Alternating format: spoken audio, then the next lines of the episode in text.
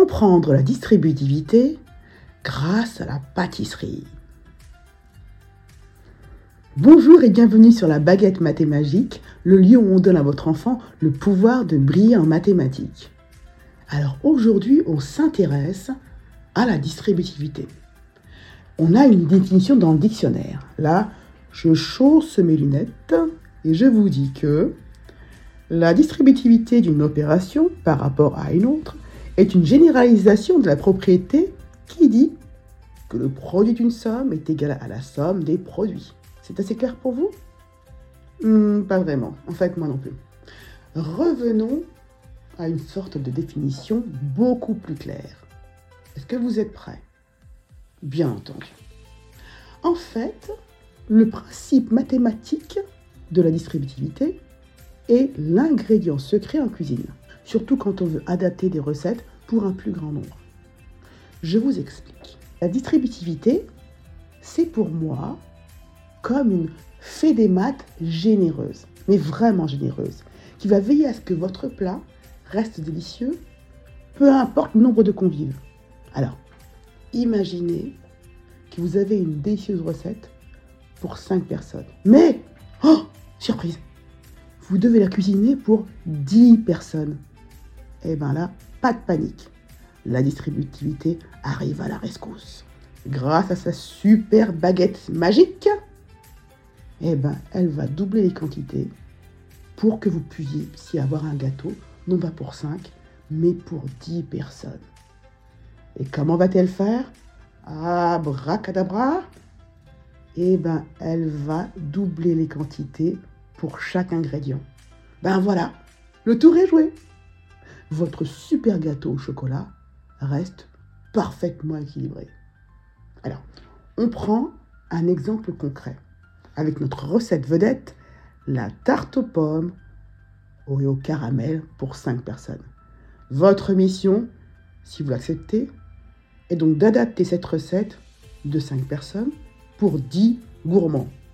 Est-ce que vous êtes prêts? Attendez, j'entends pas bien là. Vous entendez? Attendez, j'entends pas Oui, ben voilà, c'est beaucoup mieux. Eh bien, c'est parti. Disons que la recette demande 100 g de sucre pour 5 personnes. Cette recette au départ, pour 5 personnes, vous avez besoin de 100 g de sucre. Maintenant, appliquons notre fameuse fée distributivité.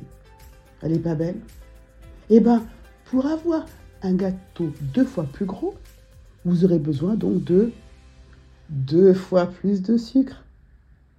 Excellent Vous en avez besoin de 100 grammes pour 5 personnes.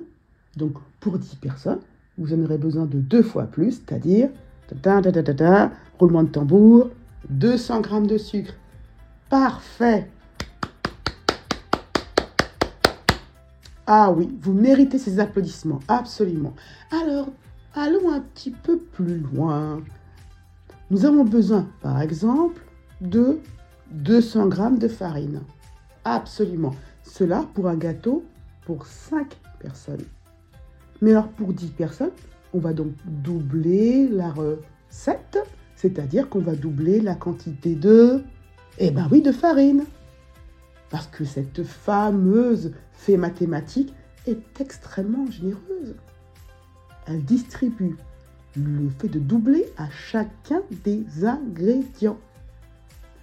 On avait donc pour 5 personnes 200 g de farine et pour 10 personnes, on double ce qui donne exactement 400 g de farine. Bravo, bravo, bravo. Sans doute vous vous posez cette question.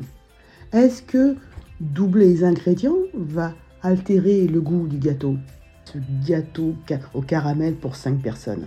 Et maintenant pour 10 personnes. Est-ce que le goût va être changé? Est-ce que ça va être moins bon? Eh bien la réponse est non. Et c'est ce que vous garantit la distributivité. En respectant les proportions, vous gardez l'harmonie des saveurs et des textures. Là, je pense que le gâteau pour 10 personnes est absolument parfait. Qu'est-ce que ça sent bon? Alors, chers auditeurs, à vos fourneaux à vos tours, et aussi à vos calculatrices. Hein. En tout cas, vous avez la fée, la fée mathématique de la distributivité à vos côtés qui va garantir que toutes vos propres préparations culinaires que vous adapterez pour 2, 3, 5, 6, 10, 15 personnes sera absolument parfaite.